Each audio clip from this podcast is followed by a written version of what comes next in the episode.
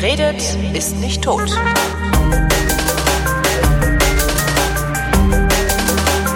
Herzlich willkommen zur Wissenschaft mit Florian Freistetter. Und Holger Klein. Ähm, was haben wir ein Feines mitgebracht? Du, du, du warst doch wieder unterwegs in, in, in Sachen, du hast doch ein Buch geschrieben und promotest das gerade überall. Hast du uns was Feines mitgebracht, Florian? Äh, über was Buch? Ich überlege gerade, war ich jetzt in den letzten zwei Wochen? Ich war irgendwann in Österreich bei der Preisverleihung. War Oh. das vor zwei Wochen? Was haben Sie denn für, für, für, für einen verliehen? Der, das österreichische Wissenschaftsbuch des Jahres, das ist so vom Ministerium und vom Buchhandel, die zeichnen da irgendwie sowas aus, einmal im Jahr und da bin ich dann zum offiziellen Händeschütteln mit Minister eingeladen worden. Ähm, ist das dieser Minister, der, ist, ist das einer dieser Minister? In Österreich gibt es auch so Ministerien, die irgendwie alles abschaffen wollen, was irgendwie mit äh, Erkenntnis zu tun hat. War das der Minister? Es war der Minister. Oh, äh, fuck. Es, nee, es, nicht, es, nicht, es war der Minister, der quasi äh, nicht mehr Wissenschaftsminister ist, weil zuvor das Wissenschaftsministerium abgeschafft wurde. Ah. Und Das hast du mit ihm darüber reden können? Es war der Wirtschaftsminister. Nee, also der, äh, da war nicht viel, viel zu reden. Also der hat halt irgendwie äh, die, das, die Hände geschüttelt und irgendwie gesagt, ja, ihr habt alle tolle Bücher geschrieben und ansonsten irgendwie großartige Gespräche gab's nicht. Also da, da war halt irgendwie mit, mit, mit der, der CERN-Chef war auch noch da. Das war gerade so eine lange nach der Forschung, so eine Veranstaltung und da sind dann irgendwie der CERN-Chef und der Minister haben halt irgendwie rumgequatscht und äh, dann irgendwann sind die ganzen äh, Bücher vorgestellt worden, die gewonnen haben. Währenddessen haben dann CERN-Chef und Minister im Publikum immer noch rumgequatscht und dann hat er irgendwie so eine schnelle Rede gehalten. Also es war so Politikerkram halt, also jetzt irgendwie es war nett, das, das war eine schöne Veranstaltung, schöner Preis. Schöne, danach gab es noch irgendwie äh, Science Slam, das Österreich-Finale. Also es war eine tolle Veranstaltung und es war schön, dass ich den Preis bekommen habe.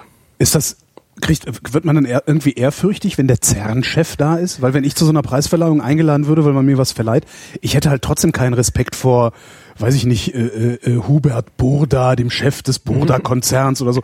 Der wäre mir halt genauso egal wie sonst auch der Typ. Wie, wie ist Also das der, Wissenschaftler? in dem Fall war der CERN-Chef sogar mein Vorprogramm quasi, ja. Aha. Nee, also es war, das war halt, äh, wie gesagt, lange nach der Forschung und äh, da war in Wien die Auftaktveranstaltung, also die waren ganz Österreich und äh, in Wien war halt in, einem, in der Aula der Wissenschaften hieß das, war die Auftaktveranstaltung da war eben äh, so eine große Ausstellung über das CERN und äh, dann hat eben zuerst der CERN-Chef einen Vortrag gehalten, danach kam dann die Auszeichnung der Wissenschaftsbücher und danach noch diese Science Slam, das war so eine, so eine ganzen Abend lang so eine Veranstaltung. Also ich dachte, hättest dann wieder ehrfürchtig Hände geschüttelt und äh, ähm, dachte, ja, oh, nee, also das, das in dem Fall, es war der, der Zahnarzt ist auch noch ein Wissenschaftler. Also ich habe den auch schon mal irgendwie, äh, ich war ja letztes Jahr mit so einer deutschen Journalistentour in, äh, in, in der Schweiz in CERN. Und da haben wir dann auch, da sind dann irgendwie noch waren irgendwie 10, 15 Journalisten und sowas. Und da haben wir auch noch so eine Stunde Privatgespräch quasi mit dem CERN-Chef bekommen. Also wenn ja, der ist halt ein Wissenschaftler, aber das, weil er ist offiziell, ich glaube irgendwie rein die so diplomatisch ist er irgendwie so einem Staatschef gleichgestellt oder sowas. Echt? Ja, aber CERN ist ja auch so eine ganz, ich weiß es nicht genau, müssen wir nachschauen, es ist auch so eine ganz politische, spezielle Situation. So, da hast irgendwie, äh, es ist wie so extraterritoriales Gebiet oder irgendwie sowas.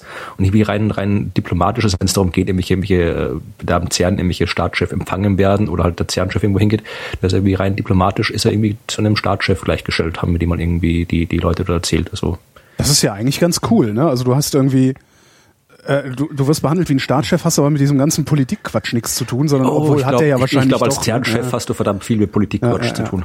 Ja, das ist ja das Problem bei internationalen Forschungsprojekten. Das ist einerseits halt ganz toll. Ich lerne das ja auch gerade äh, durch die Helmholtz-Geschichten und, und die ganzen Helmholtz-Wissenschaftler, die ich da kennenlerne.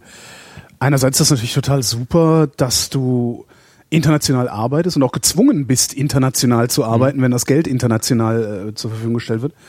Aber du hast dann auch wieder so ganz absurde Zwänge, ähm, die dann, die dann zu so, zu so, zu so komischen ich weiß jetzt nicht, wie sehr ich da ins Detail gehen kann, äh, weil mir das off the record äh, mal erzählt wurde.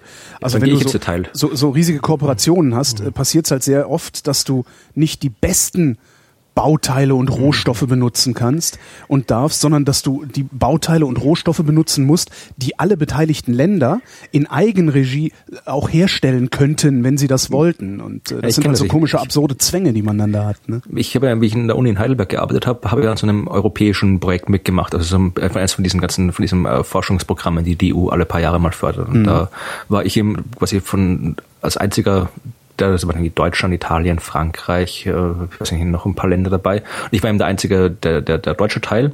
Und das ist auch, was da an, an bürokratischer äh, Aufwand da stattfindet, das ist absurd. Ja. Also da, da, du musst halt, erstmal musst du vor bei dem Projekt vorher ganz genau sagen, irgendwie, du musst das irgendwie in Work Packages einteilen und irgendwie genau sagen, in welchem Work Package was gemacht wird und wer, welcher Wissenschaftler welchen Work Packages macht. Und dann musste irgendwie, ich musste dann quasi jeden einmal im Monat richtig so eine Abrechnung äh, einreichen, wo drin steht, ich habe jetzt irgendwie am Dienstag, dem 17. Mai, habe ich eine Stunde für Work Package 2 gearbeitet, drei Stunden für Work Package 5, mhm. drei Stunden für Work Package ist. Und das was für jeden Tag ja, zwei Jahre aufschlüsseln. Projektmanagement. Dann, genau, abgeben ja. und dann natürlich, äh, das gibt es da Unmengen so vorgefertigte Formulare. Dann schreibe ich das in ein Formular rein, gib's dem, dem, weil ich selbst, ich, obwohl ich zwar der Einzige da war, äh, gibt es natürlich immer noch, noch fünf andere über dir. Irgendwie so ja. von der Uni einen EU-Projektmanager und von, von Deutschland einen EU-Projektmanager und dann passen da wieder die Formulare nicht, dann muss es wieder hin und her umformatieren.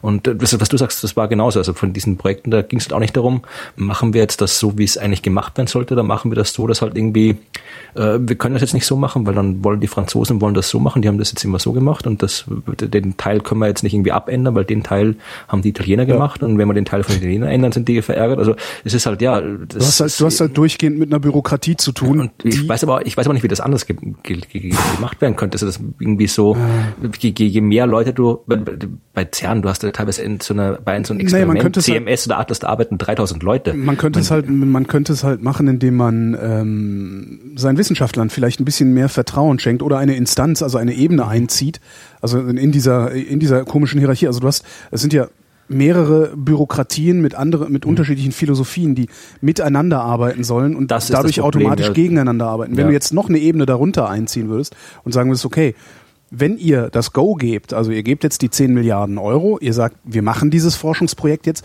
ab dem Moment halten sich alle raus und nur noch eine Zwischenebene äh, ist Ansprechpartner, sodass du halt nur noch einen Ansprechpartner mit, mit äh, äh, äh ja, eindeutigen oder eineindeutigen äh, Anforderungen und Regularien hast. Ich glaube, das würde schon sehr helfen. Oder halt, du gehst hin und sagst, ähm, das ist ja, äh, ich hatte jetzt in, in Brüssel mit äh, der Helmholtz-Vertreterin da in Brüssel gesprochen ähm, und die helfen halt beim Weg durch den Dschungel. Das kannst du ja, auch machen. Das, das sagst so, hier, eine, eine Rudelassistenten, der Florian, der darf forschen ja, und schmeißt den Assistenten nur die Brocken zu und die müssen sich dann den Kram selber Es gibt jedes, jedes von diesen EU-Projekten hat ja einen eigenen Projektmanager. Also einfach ja. nur einen Typen, der nichts anderes tut, als die ganze Bürokratie äh, zu machen. Ja. Was ich auch absurd finde, dass da irgendwie von dem Forschungsgeld halt irgendwie noch einer extra bezahlt werden muss, der die Bürokratie macht. Ja. Das ist ja auch so, ich habe immer gelesen, ich habe in meinem Blog, glaube ich, schon vor einem Jahr oder so was mal geschrieben, äh, es gibt ja für diese, allein so einen Antrag an die EU zu stellen, ist schon ein riesiger bürokratischer Aufwand. Da gibt es eigene Agenturen, mhm. die du engagieren kannst und die auch engagiert werden, die dir eben helfen, so einen EU-Projektantrag zu schreiben. Also dass das diese Bürokratie ist. Ja, man fragt sich dann halt auch, ob das vielleicht absichtlich so designt worden ist, um den Zugang möglichst schwer zu machen, äh, warum auch immer, aber äh, ich kann mir halt nicht vorstellen, also die müssen das ja selber merken. Die Beamten, die sich sowas ausdenken, also solche Komplikationen, äh, die müssen ja selber merken, dass es Komplikationen sind, denke ich. Ja, ich das, mir ein. Ist, das Problem ist halt, dass das, das ich glaube, das Problem ist generell bei dem, bei dem ganzen, wenn immer über EU und EU-Bürokratie und so weiter geschimpft. Das Problem ist, glaube ich, dass halt einerseits die EU halt doch eine gewisse Macht hat und gewisse Gesetze, Regelungen erlassen kann, ja. aber eben nicht genug. Das ist das Problem, mhm. dass halt irgendwie da ständig irgendwie dann dann wieder irgendwelche, irgendwelche nationalen Befindlichkeiten berücksichtigt werden müssen und so weiter. Also dass das äh, ist ja auch immer meine These, was ich immer so gern durchgesetzt hätte mal bei den bei EU-Wahlen, bei EU-Wahlen hast du ja eine Wahlbeteiligung von irgendwie 30, 40 Prozent mhm. oder irgendwie sowas, weil es halt im Prinzip, es ist halt, äh, du machst halt eine Wahl, wo du halt irgendwie in Deutschland willst du irgendwelche die deutschen Parteien, in Österreich willst du die österreichischen Parteien, in Italien willst du die italienischen Parteien und die machen natürlich alle die österreichischen Parteien machen Wahlkampf mit österreichischen Themen. Ja, die Deutschen das machen halt mit und das ist halt vollkommen sinnlos, weil es ja. ist eine EU-Wahl. Also das müsste theoretisch so sein. Du wählst halt dann die sozialistische äh, Partei Europas und die Europäische Volkspartei und wie die alle heißen da im mhm. Parlament. Und äh, wenn du halt gewählt werden willst, ist halt entweder dazu müssen die sich ja, dazu müssen die sich ja dann ja. alle erstmal wieder grün sein. Die hassen sich ja, ja. untereinander auch. Also das Schöne, aber bei dem System wäre das Schöne, dass wirklich solche, solche, solche, solche äh, lokalen Splitterparteien wie halt in Österreich wie die FPÖ oder hier die AfD und so mhm. weiter, also die, die irgendwie sonst im Rest der Welt keiner leiden kann, äh, dass die dann halt, äh, dass das dann wirklich auffällt, weil du halt sagst, du sagst wahrscheinlich, du müsstest jetzt, was weiß ich, äh, damit du ins Parlament kommst, brauchst du halt EU-weit fünf Prozent oder halt in einem Land irgendwie 30 Prozent oder keine Ahnung, irgendwie mhm. so eine Regelung halt. Und wenn dann halt irgendwie so eine Partei wie die AfD kommt, die halt dann vielleicht in Deutschland zehn Prozent kriegt oder sowas, dann ist es halt trotzdem europaweit nichts. Dann kannst du sagen, okay, das, das ist halt, halt super. Äh, ja, dann, wobei die, wobei die Radik nee, die Radikalen würden es nicht schaffen, sich schnell zu formieren, weil von denen will jeder der Führer sein. Genau. Das ist, ja, die sind. Und dann hast du wirklich, dann, dann bräuchtest du irgendwie halt so eine äh, europaweite Liste. Das heißt, du wählst dann halt in Deutschland auch vielleicht irgendwie einen französischen Politiker oder einen britischen Politiker oder sonst irgendwas. Es müsste halt wirklich eine EU-Wahl sein. Und es sind halt nationale Wahlen, wo halt dann nämlich die Deutschen schicken halt dann ihre, ihre, ihre Altpolitiker nach Europa oder ja. aufs Abstellgleis und so weiter. Das ist halt, das ist halt das Problem. Das ist halt irgendwie einerseits hat die EU Macht, andererseits hat sie nicht genug Macht. Und deswegen, ich glaube, das ist ein Grund, warum so viel bürokratisches Durcheinander da herrscht, weil halt da die, die ganzen äh, Hierarchien nicht, nicht wirklich geklärt sind. Der Satz heißt übrigens, oder der, ja doch, der Satz heißt, äh, hast du einen Opa, schick ihn nach Europa. Das ist so anscheinend ein stehendes Wort. Das hat mir mal eine, eine Freundin gesagt, die äh, auch schon mal im Bundestag aktiv war.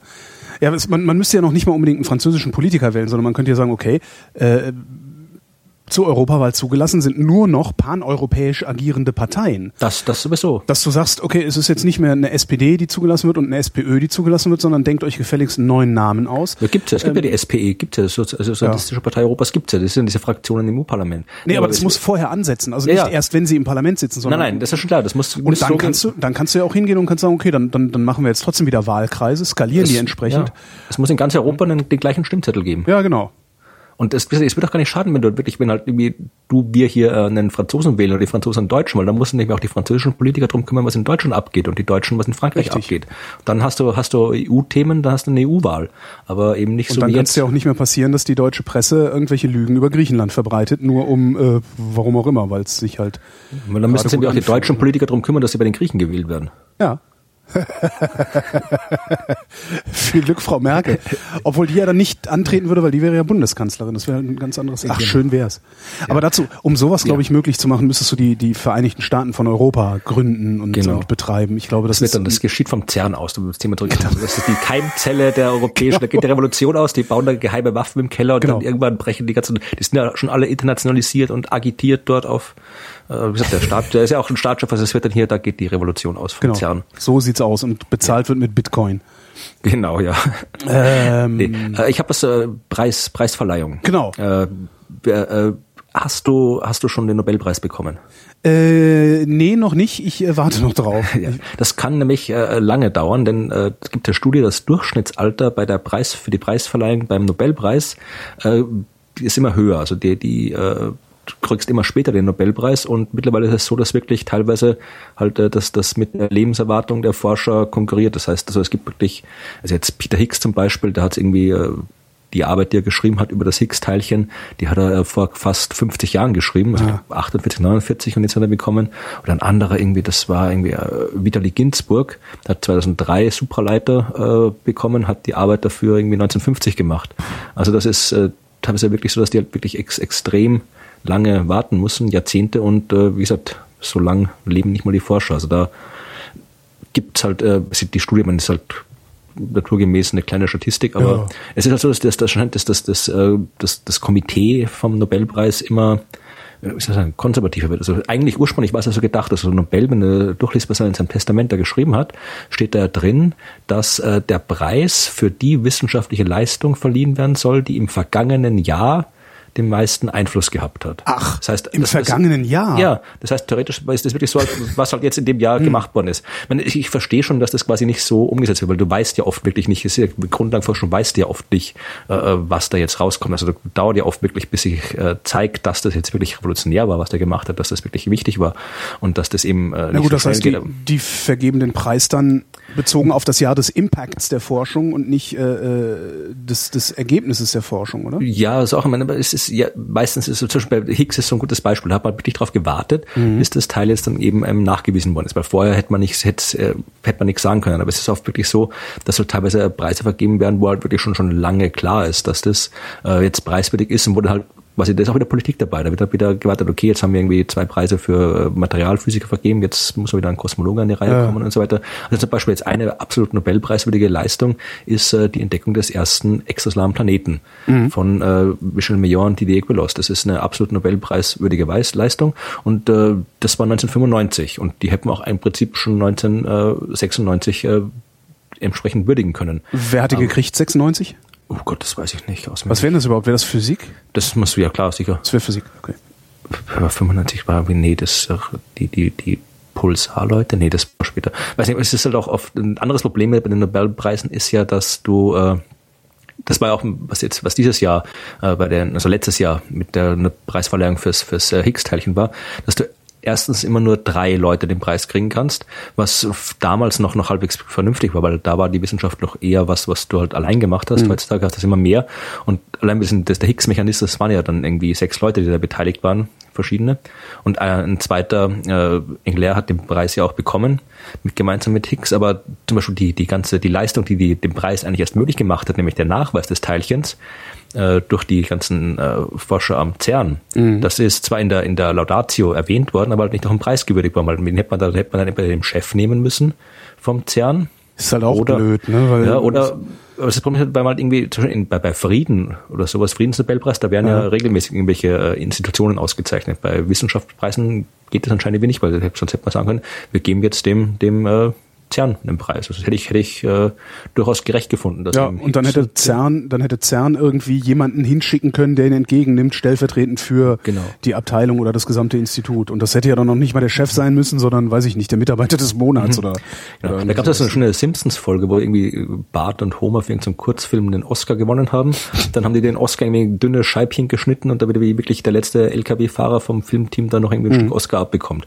Das ist, das ist halt irgendwie, ja, das ist halt äh, der der, der Nobelpreis ist halt nicht mehr, die, die Forschung hat sich gewandelt. Es sind halt große Organisationen, die Forschung machen, große Teams, die Forschung machen. Geht ja auch kaum noch keine, keine, ja, und keine erkannte Einzelperson. Und das mhm. ist halt, äh, ja, da, aber ich glaube nicht, dass das halt so ein traditioneller Preis, ich glaube, das ist, da wird es lange dauern, bis sich die irgendwie irgendwie da durchringen, was zu ändern. Also kann das ist ja ähm, in der in der letzten in der letzten ähm, dreigliedriges Schulsystem Abschaffen Debatte, die ich so verfolgt habe, ist auch schon wieder einige Jahre her, ähm, waren die Nobelpreise ja tatsächlich auch immer noch ein Argument für das dreigliedrige Schulsystem, äh, weil äh, weil Politiker dann gesagt ja, weil Politiker sagen, naja, das sieht man doch, dass dieses dieses Schulsystem, ja, dieses dreigliedrige Schulsystem hat die Nobelpreisträger hervorgebracht, die Deutschland nun hat. Da wollen sie dieses System doch nicht abschaffen. Und das ist schon also, echt, äh, also, das, ist, das ist so intellektuell, von, von so hoher intellektueller Unredlichkeit. Also, wenn die dummen Kinder dich rechtzeitig irgendwie genau. abschieben, irgendwo anders hin, dann kriegen wir keine Nobelpreise mehr, okay, weil die dann, die Dummheit strahlt ab auf die Intelligenten und dann werden wir alle doof und kriegen Das ist so unglaublich, so, so ein Quatsch zu erzählen. Also, ja. Ja gut, aber schon in Österreich. Ich glaube, Österreich und Deutschland haben ziemlich das gleiche Schulsystem. Weiß ich also gar nicht. Auch, wir haben auch Hauptschule, Gymnasium und so weiter, alles. Äh, wie das denn? Österreich hat, wann haben wir einen Nobelpreis bekommen? Für Wissenschaft schon ewig nicht mehr. Mhm. In den 60er Jahren irgendwann mal. Lorenz oder sowas, ja. Also dann Literaturnobelpreis gab es 2000 irgendwas mal, aber naja. Wo wir bei Österreich sind, mhm. äh, Öster, Österreich und also im, die TU Wien, ja, ja. die hat eine hunderttausendmal feinere Methode entwickelt, die Gravitation zu messen. Ähm, dazu müsstest du jetzt erstmal die kosmologische Konstante erklären. das kannst du doch bestimmt, ne? Ja, kann ich. Äh, kurz oder lang? Kurz. Kurz. Äh, nee, also kosmologische Konstante ist im Prinzip, also du hast die, die Einsteinsche allgemeine Relativitätstheorie, da hat er Gleichungen aufgestellt. Mhm. Mit den Gleichungen kannst du berechnen, wie Massen sich durch den Raum bewegen und wie der Raum von sich durch den Raum bewegenden Massen gekrümmt wird. Mhm. Also die Massen krümmen den Raum, der Krümmung des Raums sagt den Massen, wie sie bewegen sollen. Das war die Gleichung von Einstein. Und dann haben Leute angefangen, die probieren Lösungen zu finden dafür und haben äh, festgestellt, wenn man zum Beispiel jetzt den, den, den ganzen Raum, das Universum als Ganzes als äh, in dieser Gleichung reinsteckt, dann kommt äh, dabei raus, dass das äh, Universum als Ganzes entweder äh, kleiner wird oder größer wird, aber nicht statisch. Ja. Das, bleibt nicht so, wie es ist. Und äh, das war das, was man damals nicht dachte, dass das Universum so bleibt, wie es ist. Und deswegen hat dann eben ein schon diese, diese Integra eigentlich formal ist es eine Integrationskonstante, was da äh, bei diesen Gleichungen drinsteht. Und der hat diese, diese Konstante da reingetan, um quasi diese, diese äh, Expansion oder Kontraktion quasi auszugleichen. Mhm. Und äh, damit dann eben das Universum statisch bleibt. Und das äh, wenn er das nicht gemacht hätte, dann, wenn er seine eigene Gleichung ein bisschen mehr vertraut hätte, dann hätte er quasi die Expansion des, des äh, Universums vorhersagen können, was dann erst Ja. Hubble in den 20er Jahren entdeckt Äh, hat. Einstein hat damals gesagt, das wäre die größte Eselei seines Lebens gewesen, die Nee, hat er nicht Kosmologie gesagt. Das Das ist- nicht? das ist- Auch das wieder ist eins dieser ein- Einstein. äh, äh, Also es, hat, er hat schon gesagt, dass es irgendwie, es gibt, ich habe das mal irgendwann vor Jahren mal immer nachgelesen, also das ist irgendwie so, irgend, irgendeiner hat das mal äh, durch alle Zitate irgendwie weiterverfolgt, es ist auf irgend, es hat irgendwer anderer hat gesagt, dass Einstein es gesagt hätte, aber äh, auf äh, ist Sokrates, es- ja. ja, Hat man Sokrates gesagt, wir wissen das nicht genau, aber Platon hat gesagt, Sokrates hat's gesagt. Ja. Genau. Aber jedenfalls, also, das hat also gezeigt, dass halt irgendwie das, Universum tatsächlich sich äh, expandiert. Das heißt, äh, dass diese Konstante halt äh, anscheinend doch äh, ignoriert werden kann. Und dann später hat man entdeckt, dass es äh, eben, das war 1998, halt man äh, untersucht, wollte man rausfinden, wie das Universum sich äh, mit welcher Geschwindigkeit das Universum sich früher ausgedehnt hat. Weil normalerweise, man ist davon ausgegangen, dass du quasi, äh, das Universum dehnt sich aus und die äh, Gravitation wirkt der Ausdehnung entgegen. Das heißt, die Gravitation, äh, weil er alles an allem äh, zieht quasi, zieht diese Gravitation das Universum, wie so ein Gummiband, ja, also Luftballon, den du aufbläst und dann, wenn du ihn dehnst, dann irgendwann äh, die, die die, die Kräfte zwischen den, den Gummiteilchen, die ziehen halt das Ganze wieder zusammen, genauso wie die Gravitation äh, der einzelnen Galaxien und so weiter, das Universum wieder zusammenziehen sollte. Das heißt, man ging davon aus, dass äh, je älter das Universum wird, desto äh, langsamer dehnt sich's aus, weil halt die Gravitationskraft das immer stärker bremst. Das war die These, das wollte man überprüfen und hat deswegen äh, Supernova äh, angeschaut. Äh, die kann man auch sehen, wenn sie weit weg sind. Weit weg heißt äh, vor langer Zeit. Das heißt, so konnte man sehen, äh, wie es äh, früher war und dann konnte man auch noch äh, sehen, man konnte sch- schauen, mit welcher Geschwindigkeit sich die Supernova bewegen.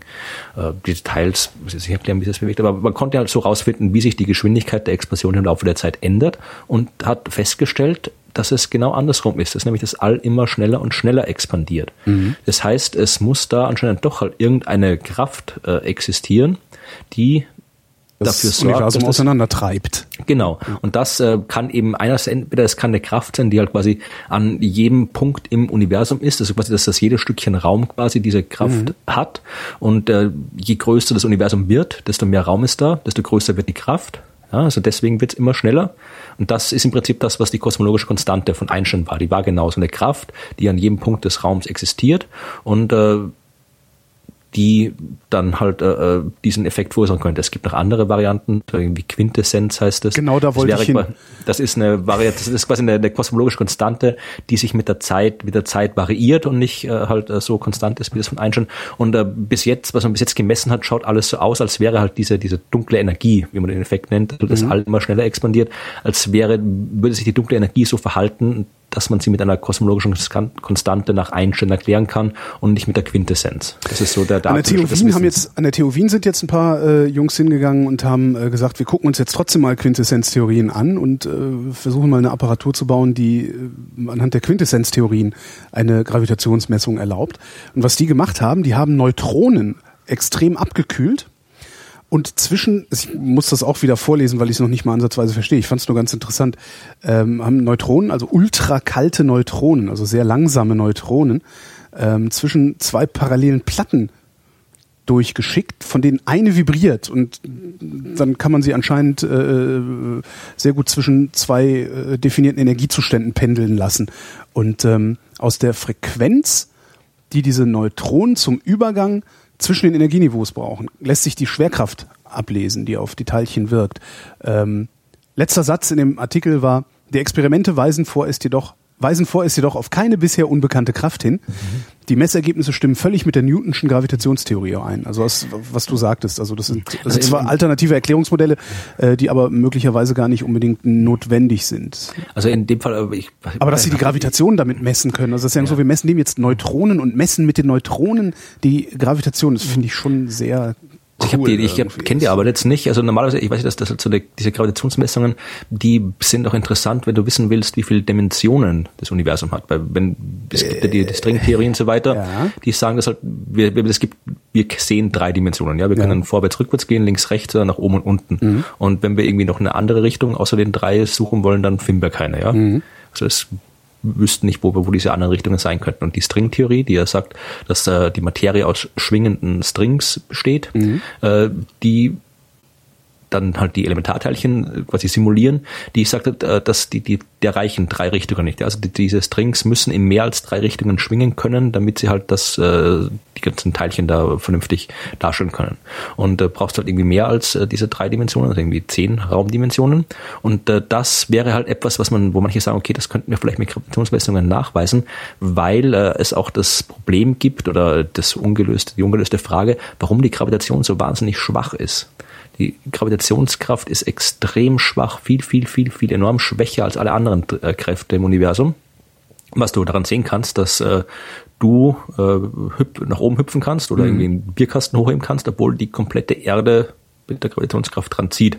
Ja. ja oder halt irgendwie ein Kühlschrankmagnet, ein kleiner äh, die ganze Gravitationskraft der Erde aufhalten kann. Mhm. Und warum? Das ist so Hierarchieproblem nennt sich das. Also man weiß nicht, warum die Gravitation so wahnsinnig schwach ist. Und eine These ist eben, dass die Gravitationskraft äh, sich durch den kompletten in dem Fall dann irgendwie zehndimensionalen Raum ausbreitet und die anderen Kräfte nur in unserem dreidimensionalen Raum. Also es hängt da wieder, gibt es wieder Branen, äh, Branentheorie und offene, geschlossene äh, Strings und die äh, geschlossenen Strings kleben an der Brane fest und können nicht weg und die offenen Strings, wie bei der Gravitationskraft dann zur Beschreibung, die werden, die können die Brane verlassen. Das ist alles ein bisschen kompliziert. Das ist vor allen Dingen alles äh, in, in, einer, in einer so theoretischen Weise theoretisch, dass es noch nicht mal irgendwelche, gibt es irgendwelche Versuchsvorschläge, also irgendwelche also Experimentvorschläge? Das, also ist, doch, ne, da wollte ich gerade einen erklären dazu. Ah, okay. Äh, und also das, die, die Stringtheorie ist, heißt immer, die Stringtheorie macht keine Vorhersagen und die Stringtheorie ja, ist sehr, eine sehr, ja, die Stringtheorie macht jede Menge Vorhersagen. Wir haben einfach nur noch nicht die Technik, das, zum, das nachzuweisen. Also die, die, die Vorhersagen der Stringtheorie, die ganzen Phänomene der Stringtheorie finden immer auf so kleinen Skalen statt, äh, dass du halt da wahnsinnig große Beschleuniger brauchen würdest, also die halt nicht nur, nicht mal ansatzweise in unserer technischen Möglichkeiten liegen. Das heißt, äh, die, die Stringtheorie macht sehr wohl Vorhersagen, wir können die, die wollen wir nicht überprüfen. Aber eben diese Sache mit, den, mit der Gravitationskraft wäre eben so eins.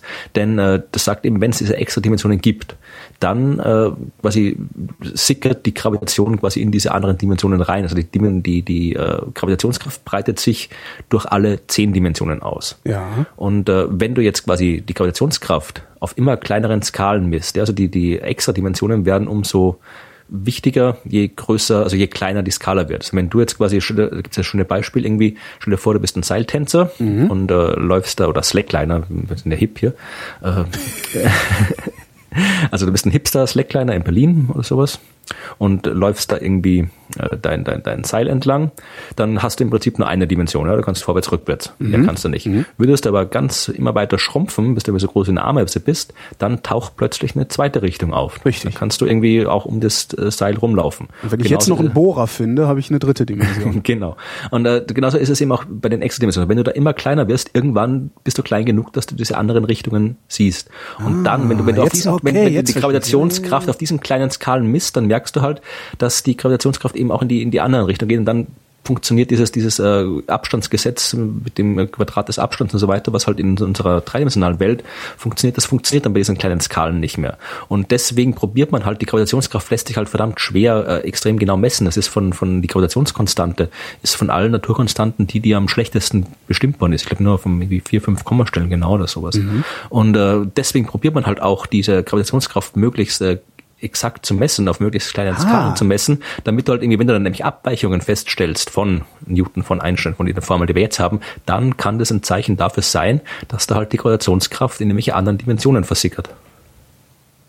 Wieder was gelernt. Und ich glaube, ich habe das sogar verstanden. Ich weiß nicht, ob ich es morgen noch reproduzieren kann, aber immerhin glaube ich, dass ich es verstanden habe.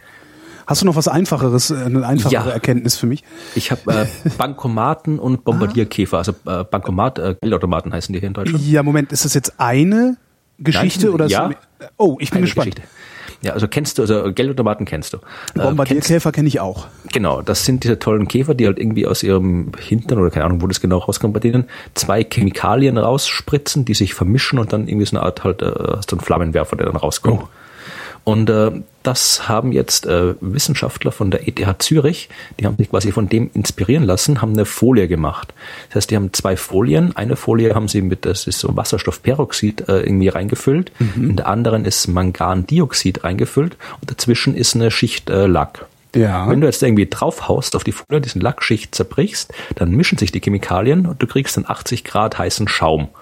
Und da haben sie gesagt, das will das ich fürs man- Auto haben, bitte. Ja, da könnten sie jetzt anwenden, zum Beispiel eben für Geldautomaten, wenn da jetzt irgendwelche Typen kommen, die das halt irgendwie kaputt machen wollen oder sonst was, oder irgendwelche Scheiben von irgendwelchem Vandalismus und so weiter, dann äh, kannst du diese Dinge reinmachen, dann haust du da irgendwie kommt der, der, der, der Vandale und haut die Scheibe ein und dann wird ihm irgendwie 80 Grad heißer Schaum ins Gesicht gespritzt und dann kann er dich verklagen wegen äh, Körperverletzung, und so genau. weiter. Also das haben sie jetzt, Also die rechtlichen Fragen haben sie noch nicht geklärt, haben sie geschrieben, aber zumindest rein prinzipiell würden es, würde es funktionieren und irgendwie haben auch gesagt, was 29 Euro pro Quadratmeter Folie wird das kosten. Also Das ist jetzt nicht teuer. Also für so ein, für so ein Sicherheitsding sie, äh, ja. man müsste dann vielleicht, wie gesagt, die rechtliche Frage müsste man doch irgendwie klären. Weil sonst ist stehen Ja, die was würde passieren, wenn man man es dran schreibt? Äh, Vorsicht, äh, versuch, wenn du wenn du versuchst es kaputt zu machen, wirst du Verbrennung dritten Grades, ja, nee, zweiten müssen wir Grades. müssen wir den Juristen fragen, was da irgendwie Gesetze gibt. Sonst man kann ja auch nicht sagen, irgendwie Vorsicht, wenn du hier einbrichst, wirst du erschossen. Dann Ja, muss kann ich- das auch können nicht, wir- kann, ich, kann ich ihn auch nicht erschießen, deswegen. Also Ja, stimmt. He had it coming ist kein Argument vor Gericht. ne? Obwohl doch manche, mal, ich, irgendwo habe ich mal bei Fefe gelesen, dass es äh, tatsächlich ein Gericht gab, das ähm, he had it coming als äh, Verteidigungsstrategie akzeptiert hat und äh, denjenigen, der verklagt werden sollte oder angezeigt wurde ähm, wegen Körperverletzung oder wegen, weil er einen erschossen oder angeschossen hat, ist dann freigesprochen worden, weil because he had it coming. Der wusste doch, was ihm blüht. Ja. ja, was sicher in den USA. Ja, ja, das war klar. Es ist, äh, only in America geht's. ähm, ich habe exakt gar nichts, was dazu passen würde, aber äh, vielleicht doch noch mal äh, eins zum Thema Gravitation.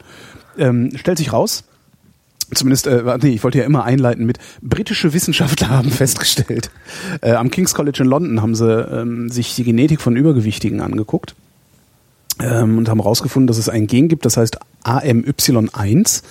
Das äh, äh, hat irgendwie mit Amylase zu tun. Also ähm, je nachdem, wie viele Kopien dieses Gens äh, der Mensch hat, davon hängt dann ab, wie viel Amylase produziert wird. Ähm, und wer wenig Kopien dieses AMI1-Gens hat, kann Kohlenhydrate schlechter abbauen, was wiederum dazu führt, dass er schneller zunimmt. Ähm, die haben sich halt angeguckt da in London, äh, wie kommt das eigentlich, dass ähm, unterschiedliche Menschen bei identischer Ernährungsweise äh, identisch Gewicht zulegen oder eben nicht zulegen. Also gibt's ja dachte, das häufiger. Ich hatte so einen Freund, Knochen. genau. genau. Stimmt. Äh, britische Wissenschaftler haben festgestellt, schwere Knochen sind für Übergewicht verantwortlich. Genau. Das, es gibt, es ist ganz witzig, war. Das ist eine, eine Genmutation, die, heißt, die, die dazu führt, dass dort sich Metalle in den Knochen einlagert und dann kriegst du schwere Knochen. Genau, zack, Übergewicht. daher kommt das. Genau, daher Genau. kommt das. Und das mit dem Doppelkinn, das äh, müssen wir noch erforschen, das wissen wir noch nicht. Also ich hatte das tatsächlich mal mit einem Freund, dass ich eine Woche mit dem in Urlaub war und wir praktisch identisch gegessen und getrunken haben. Äh, ich hatte hinterher ein Kilo mehr, der nicht. Und äh, das zumindest äh, ne, deutet das, was die da am King's College äh, rausgeforscht haben, darauf hin, dass es ähm, durchaus genetische Gründe haben kann, dass man äh, die aufgenommene Nahrung anders verstoffwechselt, also also ne, besser oder schlechter eben äh, bestimmte Stoffe abbaut, in dem Fall Kohlenhydrate. Äh, was jetzt natürlich ne, in, mittel- und langfristig wird es sicherlich dazu führen, dass jetzt äh, sehr viele Dicke sagen, ja, nee, ist genetisch, kann ich nichts dran ändern. Was natürlich Quatsch Ja, ist, ne? weil letztendlich, weil letztendlich ähm, hängt es immer an der Energiebilanz. Ne? Wenn Genau. du mehr Energie verbrauchst, als du dir zuführst, nimmst du ab. Wenn du weniger Energie verbrauchst, als du dir zuführst, nimmst du zu. Das dazwischen oder äh, wenn du wenn du das dann irgendwie ein bisschen granulierst, also ein bisschen feiner granulierst, dass da dann äh, solche Amylase-Geschichten dabei sind oder halt auch diese ähm, dass du, dass du äh, Glucose, Glucose aus Kohlenhydraten viel besser und schneller Ja, verbrätst haben als, irgendwie, äh, je aus nachdem Eiweiß und dieses ganze Zeugs halt. ne? Es gibt welche, die haben, manche haben einen höheren Grundumsatz, manche Genau. nicht. Also das, das Ja. es jede Menge. im Aber ja- letztlich geht's nur darum, wie viel Energie verbrauche ich, wie viel führe ich mir zu. Ähm, Also aber was es, was es machen kann, es sind diese, diese äh, genetischen Erkenntnisse aus London, ähm, könnten dann langfristig dazu führen, dass wir, dass wir ähm, Blut- oder Speicheltests machen können. Also einfach nur irgendwo draufspucken, mal äh, einen Teststreifen dranhalten oder sowas, um daraus dann wiederum personalisierte Ernährungshinweise abzuleiten und nicht zu sagen, ja, Low Carb ist total super, Ja, nee, Low Fat ist total super und was, was die Leute alles erzählen, äh, um nicht darauf achten zu müssen, dass sie einfach vielleicht ein bisschen weniger essen sollen. Ja, Apo, hast du eigentlich gerade Hunger? Nee, ich habe eben gegessen. Ich habe Reste weggekocht noch. Das ist sehr gut, weil sonst würden wir uns jetzt wahnsinnig streiten, vermutlich. Obwohl ich habe Hunger, vielleicht schreiben wir es trotzdem. Denn äh, wir sind jetzt hier was, äh, amerikanische Wissenschaftler haben festgestellt, äh, dass äh, mit niedrigem Zug Blutzuckerspiegel streitest du aggressiver. Das habe ich auch also, gelesen, ja. Also das da, das ist, ist so der typische, typische irgendwie, weiß nicht, äh, man stellt fest, was man im Prinzip schon weiß. Also wenn du hungrig bist, hast du schlechte Laune. Genau. Also ich fand, ich fand die Methode so schön. Das wollte ich nämlich jetzt fragen, weil ich habe nur die Überschrift gesehen. Wie war die Versuchsanordnung? Also die haben, haben äh, Ehepaare genommen, oder Natürlich. also verheiratete Paare, und die haben ein Blutzuckermessgerät bekommen und Voodoo-Puppen. Na, Ja, also die haben halt bloß haben ihren Blutzuckerspiegel gemessen und dann mussten sie halt irgendwie Nadeln in die Puppen stecken, je nachdem, äh, wie verärgert sie gerade wer Partner waren. Dann haben die Forscher gezählt, äh, wie viel Nadeln drin stecken und ob das irgendwie mit dem Blutzuckerspiegel korreliert. Und festgestellt, dass du aggressiv wirst, wenn du einen niedrigen Blutzuckerspiegel hast. mit Voodoo-Puppen. Oh Mann. Ja, Ich überlege, also ja, ist das? Hm. Ich weiß gar nicht, ist das, ist das, ist das stichfest? Was? Sehr Ja, schön. das Problem ist halt nun- ist eine Untersuchung mit Voodoo-Puppen eigentlich stichfest? Das ist halt das Problem, das ist halt genauso, wenn du irgendwie, du brauchst halt bei solchen Sachen, äh, wie misst du äh, Verärgerung oder wie Ja. misst du halt irgendwie äh, Depression, die Stärke von Depressionen und so weiter. Das sind alles, ähm, ich weiß nicht, ob die Mediziner und die Sozialwissenschaftler werden da schon irgendwelche Methoden haben, aber es ist halt, es kann halt nie so exakt sein wie äh, jetzt äh, Naturwissenschaften, ja. Es ist halt schwierig, es granuliert halt immer mehr. Ne? Wenn du dir so so diese diese äh, äh, DSM, also diese ne diese diese äh, hier sag schnell, jetzt komme ich nicht drauf, wie es heißt, äh, äh, International Center for Disease Control Kataloge Mhm. anguckst und sowas, die Krankheiten, insbesondere äh, psychologische Krankheiten ähm, beschreiben. Äh, Das, du hast halt mit jeder Ausgabe dieses Krankheitenkataloges äh, granulieren die halt stärker, weil sie halt keine exakten Messungen machen können, sondern sagen, naja gut, die Depression äh, hat aber jetzt äh, nicht mehr nur wie vor zehn Jahren noch äh, fünf verschiedene Ausprägungen, sondern mittlerweile kennen wir halt, keine Ahnung, 25 verschiedene Ausprägungen oder sowas. Das ist halt, was sie machen müssen. Ja. Ähm, Insofern finde ich das gar nicht mal so schlecht. Ich meine, du hast halt irgendwie wenn du jedes Mal, jedes Mal, wenn du dich gerade irgendwie über deinen Partner ärgerst, haust halt so eine, so eine Nadel in die Puppe rein, dann vergisst es nicht, dann ist es wie eine Strichliste im Prinzip. Ja. Halt, ja. Nur halt mit ein bisschen, dass du da was noch, noch vielleicht die Aggression noch ein bisschen deutlicher machst. Haben die die Intensität in den Puppen dann messen können oder wie haben die das, Das, gemacht? nee, das war glaube ich nicht. Also die haben halt, ich glaube, was ich da, da, der Artikel ist ja so ein Bild, das ist so ein, so ein Püppchen. Ich weiß nicht, vielleicht haben die gemessen, ob du sie in ein Herz oder ins Auge gestochen hast, keine Ahnung. Nee, ich glaube, die haben einfach nur die, haben einfach nur die, die, die Nadeln gezielt. Aber das, wie gesagt, was haben die noch gezählt? Irgendwie, äh, ach ja, die haben noch, das ist hier, bei einem Spiel konnten die Eheleute einander mit unangenehmen Geräuschattacken bestrafen. Je hungriger die Probanden waren, desto länger und lauter fiel die akustische Qual, etwa Bohrgeräusche beim Zahnarzt aus. Super. Ja, sehr schön. Ach toll. Ja, wir bleiben in den Sozialwissenschaften. Ich habe noch einen, äh, australische Wissenschaftler haben festgestellt. Ähm, also die, die haben mal geguckt, äh, was eigentlich attraktiv macht und was nicht attraktiv macht. Ach, das habe ich vielleicht auch die Geschichte. Ich habe haben auch sich- australische Wissenschaftler. Haben sich darum äh, die University of New South Wales hat Ja, sich äh, die. Barttracht Genau. von Männern angeguckt. Genau, die habe ich auch die Geschichte. ähm, haben sich knapp 1500 äh, Frauen und äh, gut 200 Männer äh, geholt, haben die in drei Gruppen aufgeteilt, haben den einen Bilder von glatt rasierten Männern gezeigt, den anderen nur bärtige Männer gezeigt und den dritten äh, eine ausgewogene Mischung äh, gezeigt, also bärtige, glatt rasierte, stopplige und so, also alles, was es so gibt. Und ähm, die mussten dann Attraktivitätsbewertungen vornehmen. Äh, Danach sind sie hingegangen, haben den eigentlichen Test gemacht. Das finde ich immer ganz lustig, auch in den Sozialwissenschaften, auch in der Psychologie. Du verarschst ja eigentlich deine Probanden regelmäßig, damit du nicht ähm, dieses sozial erwünschte Ergebnis bekommst. Also es ist, äh, ist so ein Effekt, den man, den man gerne bei ähm, Studien hat, dass wenn du irgendwo hinkommst, zu einer Studie eingeladen wirst, dann ist da ein Wissenschaftler äh, mit, einem, einem weißen Kittel am besten noch, dann versuchst du unbewusst äh, dessen Erwartungen zu entsprechen. Und genau dieses, dieses unbewusste Erwartungen entsprechen wollen, ist natürlich eine Störvariable in deinem Versuchsaufbau, wenn du da irgendwie was messen willst, weil du willst ja ein möglichst neutrales Ergebnis haben und nicht eins, das äh, aus Voreingenommenheit des Probanden besteht. Und äh, darum gehst halt hin, äh, sagst halt, ja, hier sagen Sie mal, was da die Attraktivität ist und dann, ne, ne, und dann, ne, und Ja, jedes Mal, wenn ich irgendwo, jedes Mal, wenn ich so, so einen Fragebogen irgendwo irgendwas ausfülle, denke ich mir mal, welche, welche Frage ist jetzt Richtig, die, die du- mit der sich ja, ja, verarschen genau. wollen? Ja. Das ist so, sozial, sozial erwünschtes Verhalten nennt man das. Ähm, naja, und dann haben sie, haben sie den nochmal ähm, so Serien von Bildern hingelegt, zwölf Porträts ähm, mit drei Beispielen von jedem der vier Behaarungstypen und dann sollten sie wieder die Attraktivität werden und so. Ergebnis der Forschung ist, und das fand ich eigentlich interessant, Bärte sind attraktiv, aber nur in einer glatt rasierten Umgebung. Genau, Umgekehrt deswegen- ist Glattrasiertheit attraktiv, aber nur in einer bärtigen Umgebung. Und daraus schließen diese Forscher, dass es nicht irgendwelche objektiven Attraktivitätskriterien gibt, sondern dass Attraktivität im Wesentlichen dadurch zustande kommt, dass etwas besonders selten ist. Das heißt, wenn äh, alle Bärte ich würde, tragen, ich würde nicht selten sagen, sondern einfach irgendwie halt außergewöhnlich. Also es würde jetzt wirklich außergewöhnlich, irgendwie, der, der Bart würde jetzt irgendwie nicht bei uns äh, attraktiv werden, wenn in Australien alle glatt rasiert sind. Also Ja, das ist klar, das muss schon innerhalb einer Ja. Population dann irgendwie sein. Ne? Also wenn du, aber das, das fand ich halt ganz schön irgendwie, äh, weil ich, ich las nur irgendwann die Überschrift so, ah scheiße, Bärtige sind attraktiver als Glattrasierte. Stimmt Ich- gar nicht. Glattrasierte sind attraktiver als Bärtige in einer bärtigen Welt. Genau. Und, das Interessante ist dann, das, das fand ich auch nochmal sehr, sehr spannend, dass sie äh, dann geguckt haben, wer, wer, wie kommt das eigentlich? Wer bestimmt eigentlich darüber, was hier attraktiv ist und was nicht? Die Frauen sind's. Die Frauen finden bestimmte Rasurtypen ähm, attraktiv, nämlich die selteneren. Ähm, und äh, dadurch fangen dann die, die die häufigeren Rasurtypen sind, irgendwann an, sich so zu rasieren, wie das, was die Frauen attraktiv finden. Dadurch bilden die dann irgendwann die Mehrheit und sind dann nicht mehr attraktiv, beziehungsweise nicht mehr so attraktiv wie der nächste, der eine seltene Gesichtsbehaarung hat. Das finde ich irgendwie echt bizarr.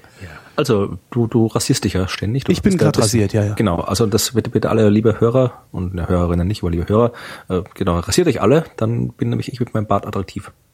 Nee, macht, macht mal weiter mit euren Bärten. Also ich, äh, ist, weil ich, ich habe keinen, mein Bartwuchs gibt das nicht her, weißt du, so attraktiv zu sein wie du.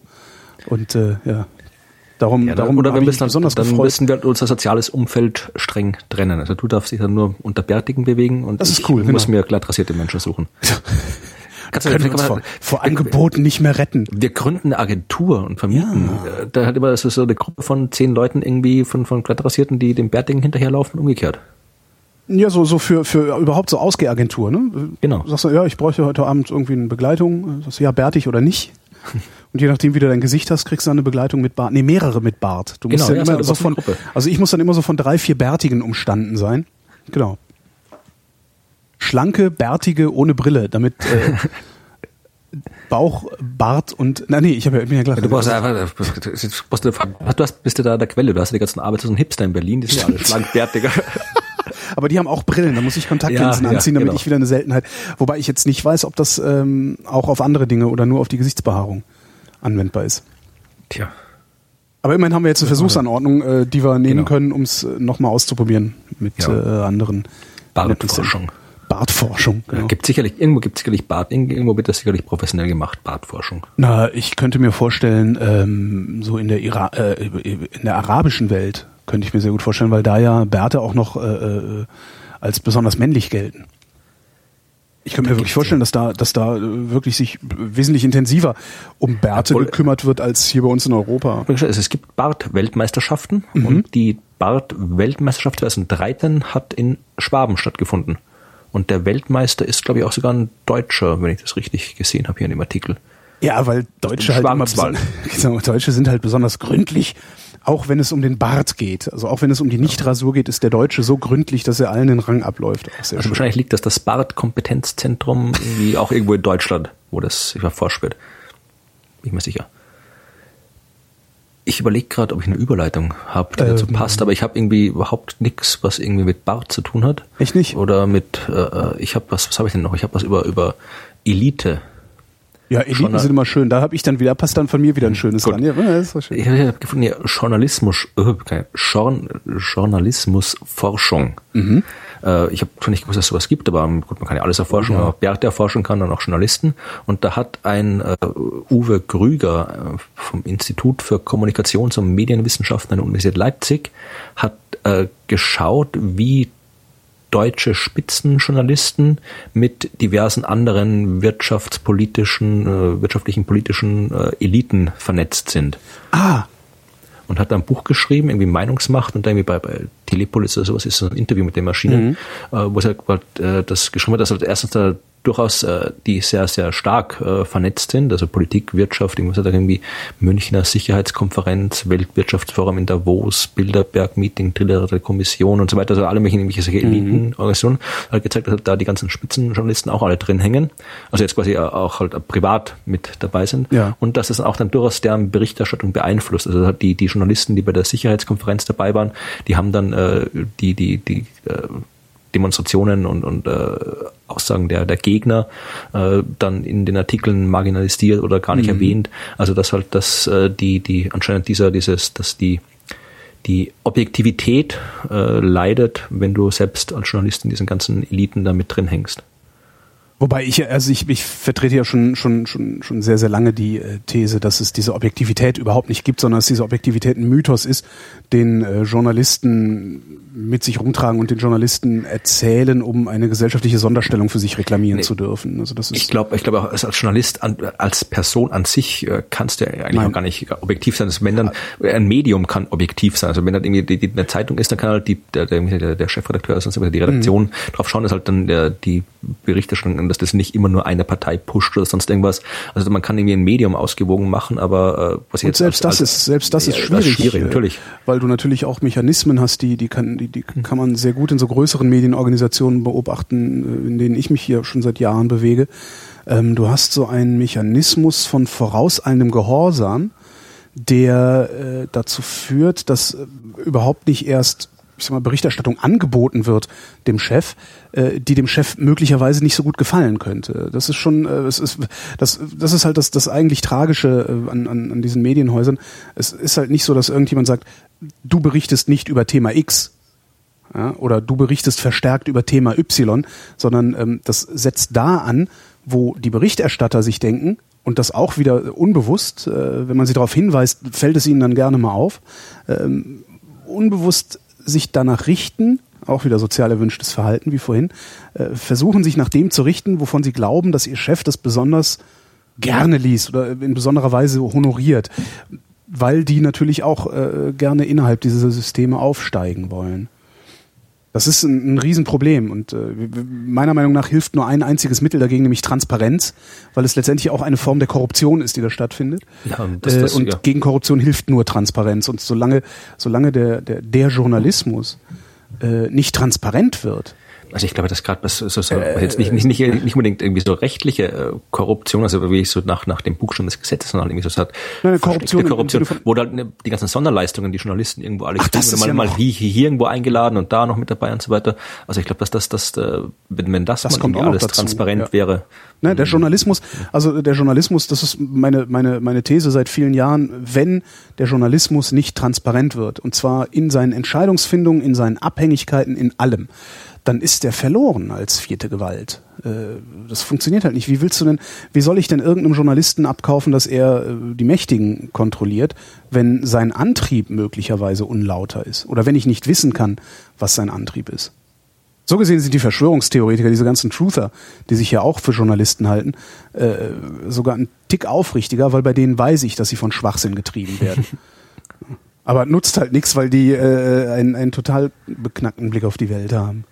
Apropos Journalismus, weißt du, wer mich äh, kürzlich interviewt hat? Nee. Die Bild-Zeitung. Oh. Und du hast nicht gesagt, mit euch rede ich nicht? Äh, das war, ich habe das gar nicht, ich habe das gar nicht so schön gemerkt. Es war ah. es war Freitag, also Karfreitag. Da äh, haben wir es gerade irgendwie äh, auf den Weg gemacht. Wir wollten, wie gesagt, ich habe äh, Verwandte zu Besuch gehabt und mhm. wir wollten irgendwann einen Ausflug machen. Und mache irgendwie noch, schau noch kurz vom Wegfahren irgendwie die E-Mails an. Steht drin, ja, da war, es war gerade die Geschichte, wo dieser neue Planet, die angebliche zweite Erde, entdeckt worden ist. Mhm. Äh, und äh, kam irgendwie dringend Interviewanfrage, ob ich mal schon irgendwie noch ein Videointerview machen kann. Und sowas kriege ich halt öfter diverse ja. Antworten. Ich habe halt schon gesagt, ja klar, wenn dann, wenn dann jetzt sofort in den nächsten 20 Minuten, weil dann muss ich weg. Und dann kam, kam gleich fünf Sekunden später irgendwie fünf, eine halbe Minute später irgendwie hat der Anruf per Skype und habe kurz geredet und dann erst so während dem Gespräch mit dem äh, am anderen Ende von Skype dann gesehen, na, da hängt doch irgendwie so ein Bildlogo hinter dem. Geil. ja, aber das kannst du ja schon, das äh, fand ich jetzt, ich habe jetzt, sagen wir mal, ich, ich würde jetzt nicht, weiß nicht, ob ich unbedingt für Bild jetzt irgendwie schreiben würde oder sowas, mhm. das ist eine andere Sache, aber mein, wenn die mich jetzt fragen, mein besser, dass sie fragen mich als irgendwie Kram mit den Denigen aus oder sonst irgendwas. Interviewen den, ja. ja. Also wenn, wenn sie mich jetzt schon mal fragen, dann, die haben auch, ich habe das Interview ist auch dann, haben das jetzt nicht irgendwie so geschnitten oder sowas, dass da jetzt irgendwas anderes rauskam. Mhm. Die haben auch halt, ich habe halt die, diese, die, die Entdeckung, das war halt wieder, mein Bild hat natürlich dann wieder das, das äh, draus gemacht, dieser zweiten Erde irgendwie, was halt irgendwie auf, heute auf der zweiten Erde passiert, Alien, Medorn eröffnet, UFO-Flughafen oder so Scheiß, was oder, ja, aber, meine, das, was halt ich dann ja, gesagt habe. Anti-Medorn, das wäre es. Und, äh, aber ich, ich habe das halt natürlich, die halt ein bisschen eingeordnet gesagt, dass es halt irgendwie nicht, nicht ganz so geht mit der, mit der Entdeckung der zweiten Erde, dass das technisch nicht möglich ist, dass wir eine zweite Erde entdecken und so weiter. Das haben die dann auch alles genauso gemacht. Und sogar in der Printausgabe, da habe ich dann nachher nochmal einen Journalist nochmal irgendwie angerufen von der, von der Printausgabe, der noch irgendwie ein paar Zahlen gecheckt haben wollte, mhm. die er da irgendwo reingeschrieben hat. Und äh, ach, dann immer, da schon dann eben auch nochmal, nochmal zitiert worden, eben als, dass, dass diese zweite Erde zwar interessant ist, aber eben nicht wirklich die zweite Erde. Also ich bin da jetzt nicht irgendwie, irgendwie jetzt äh, falsch nicht schlecht, oder sonst irgendwas. Ah, das ist doch schon mal was. Stefan Niggemeier hat ja mal gesagt, ähm, im Zweifelsfall ist der Bildzeitung die Wahrheit egal. Amerikanische Wissenschaftler haben festgestellt, und zwar äh, der University of California in Berkeley, woran man einen Lügner erkennt. Äh, willst du eine kurze oder eine ausführliche Antwort? Das ist nicht irgendwie die Nase wächst, nehme ich mal an. Nee, die Nase wächst nicht. Das, das äh, war früher, als wir noch dachten, Holz könnte reden. Genau. Ähm, da tut's das ja gar nicht. Das ist ja das Phlogiston, was redet. äh, also die kurze Antwort lautet, äh, man erkennt es an Mimik, Pupillengröße und an Sprechgeschwindigkeit. Ähm, und äh, der Unterschied äh, ist zwischen, also zwischen jemandem, der die Wahrheit sagt und jemandem, der lügt, ist der Unterschied tatsächlich das Tempo, in dem die Mimik sich ändert. Ähm, die, die ist äh, bei Leuten, die die Wahrheit sagen, ändert sich die Mimik langsamer und flüssiger. Und bei Leuten, die die Unwahrheit sagen, ähm, ändert die sich sprunghaft. Sprunghaft und, und, und eckig und hektisch. Äh, und interessant finde ich auch, es ist schwieriger, negative Gefühle zu imitieren, als positive Gefühle zu imitieren. Also an der Rekonstruktion von negativen Gefühlen scheitern Lügner.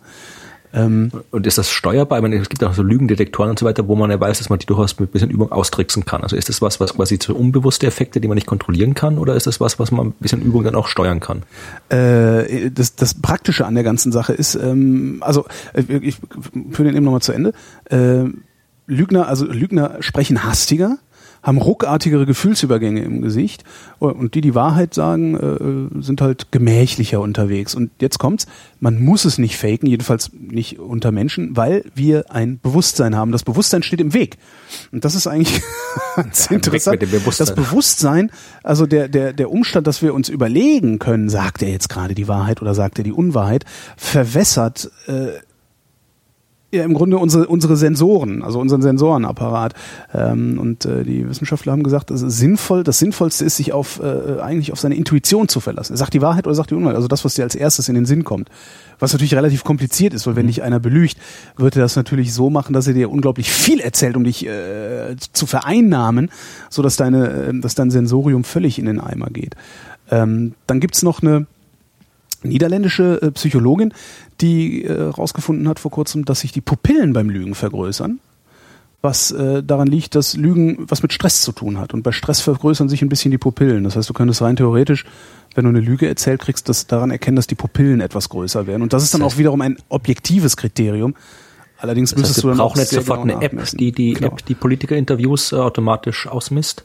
Genau. Und, äh, ja, aber dann die sagen halt immer die Unwahrheit, beziehungsweise die sagen ja nicht die Unwahrheit, die sagen ja immer nicht die ganze Wahrheit. Also das ist ja wahrscheinlich, das wäre mal interessant, das mal auf Politiker anzuwenden. Das stimmt schon, das ist richtig so, wenn da irgendwie wieder hart, aber fair, dann läuft immer so ein Balken hier nebenbei automatisch ja. mit. Das finde ich schön. Und äh, noch einen zum Lügen und ähm, nämlich die University of Notre Dame in Amerika. Äh, die äh, haben herausgefunden, dass ähm, unehrliche Menschen häufiger unter Angstzuständen, Kopfschmerzen und Halsweh leiden. Das finde ich lustig. das finde ich eigentlich das Lustigste. Also, also Halsweh. Ja. Gibt es einen Mechanismus dafür? Das wundert mich jetzt gerade. Ich habe keine Ahnung. Ich vermute mal, das ja, ist halt Stress. Lügen ist halt Stress. Und Stress macht krank. Also auch in, in geringen Dosen ähm, scheint er krank zu machen.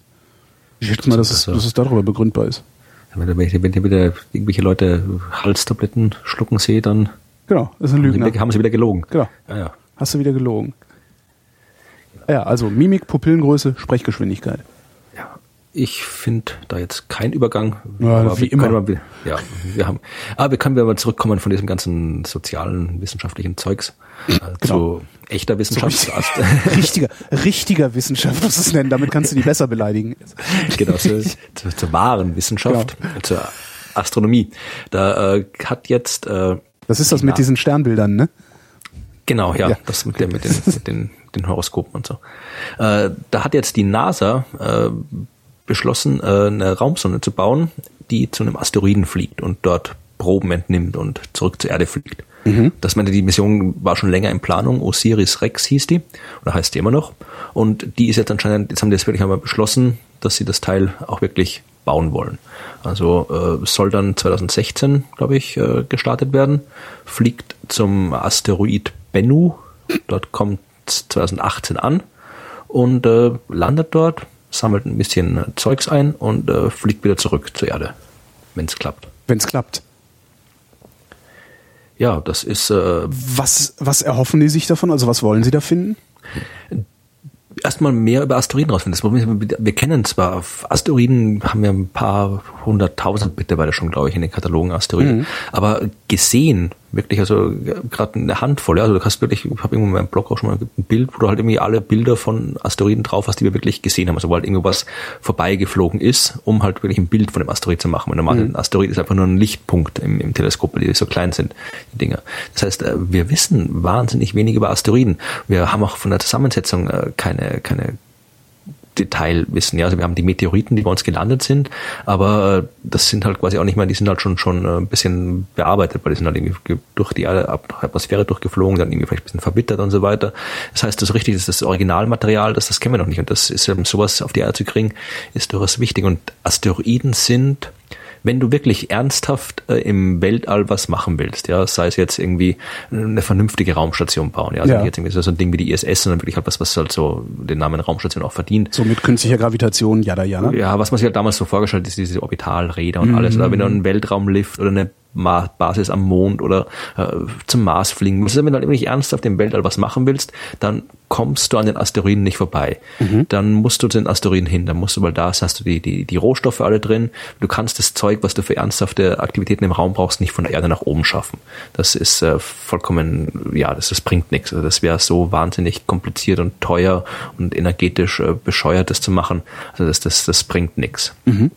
Das heißt, du musst das Zeug irgendwie aus dem Weltall holen und da hast du es eben in Asteroiden. Da hast du alles drin. Du hast äh, alle seltenen Erden, du hast Metall drin, du hast Wasser drin, ja. Du hast, wenn ich Wasser habe, kann ich irgendwie äh, Sauerstoff und äh, Wasserstoff draus machen. Dann habe ich was zum Atmen und was Treibstoff für meinen Raumschiff und so weiter. Das heißt, die ganzen Materialien, die du brauchst, um irgendwas zu machen, hast du in Asteroiden. Und deswegen macht ja auch die NASA jetzt sehr viel mit Asteroiden. Also der gibt eine, ist ja schon länger der Plan, den Asteroid einzufangen und mitzunehmen und zum Mond zu schleppen. Dann wieder in der Umlaufbahn um den Mond ist. Und mhm. dann hast du quasi den Asteroid vor der Haustür und kannst dann da hinfliegen, kannst drauf landen. Moment, den, den, den praktisch um den Mond herum zu parken? Ja, die holen, die fliegen da quasi zum, da wo die Asteroiden sind, fliegen sie hin, schnappen ja. sich einen, schleppen den zum Mond und äh, schicken den in die Umlaufbahn um den Mond. dann ist er dort. Und da ja. kannst du da hinfliegen und kannst dich halt dort mit dem spielen. Das finde ich cool. Ja, das ist halt irgendwie so für 2025, 30 oder irgendwie sowas ist geplant. Also weiß man nie, ob das dann irgendwann mal auch tatsächlich passieren wird oder nicht, was die planen. Aber wie gesagt, das, ist halt irgendwie, wenn du wirklich, du musst, du musst dich mit den Asteroiden beschäftigen, wenn du irgendwas im Weltall machen willst, anders geht's nicht. Mhm. Und deswegen ist es halt, äh, der erste Schritt ist halt mal wirklich jetzt, wenn wir haben jetzt schon ein paar Asteroiden sind vorbeigeflogen, jetzt dann demnächst äh, werden wir auch den größten Asteroiden im Hauptgürtel mal aus der Nähe sehen, Ceres. Da fliegt jetzt demnächst eine Raumsonde vorbei, die jetzt schon länger unterwegs ist. Und äh, bis jetzt halt mein Bilder sind schön und gut, aber wenn du was zum Anfassen hast, ist es natürlich besser für die Labors. Und deswegen, mhm. äh, es hat äh, Hayabusa ist äh, 2005 hat äh, von einem Asteroid was gesammelt, ist 2010 zurückgekommen. Das war das erste Mal, dass man Proben von dem Asteroid bekommen hat. Äh, ESA fliegt jetzt äh, schon seit seit äh, weiß nicht, seit schon ewig unterwegs und landet jetzt 2014, also jetzt im November äh, auf einem Kometen das erste mhm. Mal und wird da vor Ort untersuchen, also die kommt nicht mehr zurück. Und die NASA, wenn das halt klappt mit diesem Asteroid Bennu, wird dann das der zweite Asteroid sein, wo du Proben hast. Und das ist halt mal der erste Schritt, du so anfängst. Aber das, wie gesagt, ich, ich, ich, es ist vielleicht nicht ganz so, so, so, hat nicht ganz den, den Sexappeal, irgendwie den Flug zum Mars hat oder äh, sonst irgendwas, aber es ist halt das, was man seriös, seriöserweise machen muss, wenn man sich im All äh, aufhalten will. Da passt meins überhaupt nicht dran, was ich hier noch liegen habe und dann, dann habe ich auch schon gar nichts mehr, was mir aufgefallen ist die letzten 14 Tage. Also bestimmt ist mir einiges aufgefallen, ich habe es dann aber auch wieder vergessen oder nicht weggespeichert. Ähm, ich habe sowohl in der Zeit als auch in der FAZ ähm, was zum Thema Nahrungsergänzungsmittel gefunden. Äh, die Zeit hat schön, schön betitelt mit ein Zwischenstand aus der Vitaminforschung. Äh, ich mach's kurz. Ähm, Datenlage unklar, aber wenn es Daten gibt, dann äh, sieht es eher danach aus, als wäre äh, Nahrungsergänzungsmittel äh, sinnlos bis schädlich. Also das war so das, was ich da, was ich da im Wesentlichen rausgezogen habe.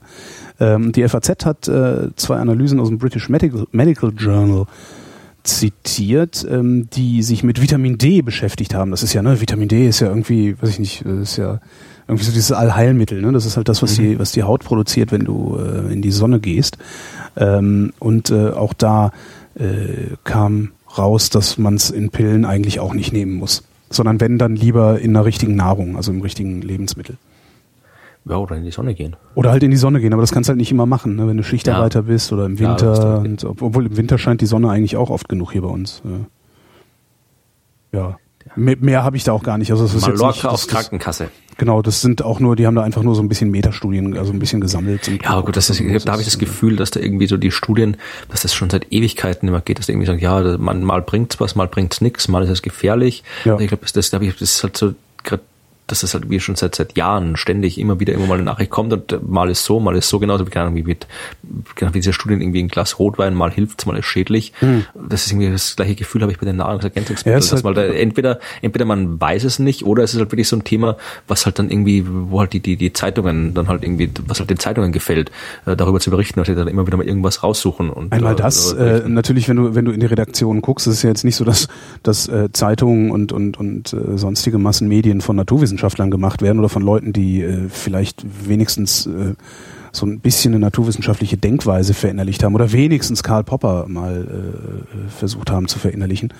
Ähm, sondern da sitzen halt Leute, die irgendwann mal was studieren. Ich kenne das aus eigener Anschauung und, und es ist oft genug schon gewesen, dass Kollegen, Kollegen, Kolleginnen, die irgendwie ein geisteswissenschaftliches Studium durchgeführt haben, ne, so Literaturwissenschaften und was man dann so studiert, bevor man Redakteur wird, äh, die sitzen halt da und äh, führen sich den ganzen Tag irgendwelche Pseudomedizin zu. Äh, und ich denke dann halt auch immer, ja Leute, ihr nennt euch Journalisten und seid nicht in der Lage zu recherchieren, weil wenn ihr recherchieren könntet oder würdet, würde euch auffallen, dass ihr diesen ganzen Krempel gerade gar nicht fressen müsst. So, und alleine das ist ja schon mal äh, so, ein, so ein Problem. Also, ne, da sind wir wieder beim Journalismus. Der ist natürlich immer voreingenommen, denn du berichtest als erstes über die Dinge, die dich selbst interessieren weil sie dir auffallen. Die anderen, die siehst du ja gar nicht. Ähm, und dadurch kommt es natürlich auch immer wieder in die Zeitung. Dass der, der, der andere äh, Punkt ist natürlich, es ist ein Wahnsinnsgeschäft. Das ist so das genauso ist klar, wie Zigaretten ja. zu verkaufen. Ne? Das ist ein aberwitziges Geschäft, also musst du ständig irgendwelche äh, neuen Erkenntnisse oder Scheinerkenntnisse liefern, die äh, dein Geschäftsmodell weiter stützen. Weil natürlich äh, hat in den 60er Jahren schon jeder wissen können, dass man vom Rauchen stirbt. Ja, aber äh, hat der Spiegel ja vor ein paar Jahren mal äh, auch alles Mögliche zusammengetragen an Studien äh, übers Rauchen äh, und festgestellt, naja, 50 Prozent der Studien, die da veröffentlicht worden sind, sind halt einfach mal von der Tabakindustrie finanziert worden.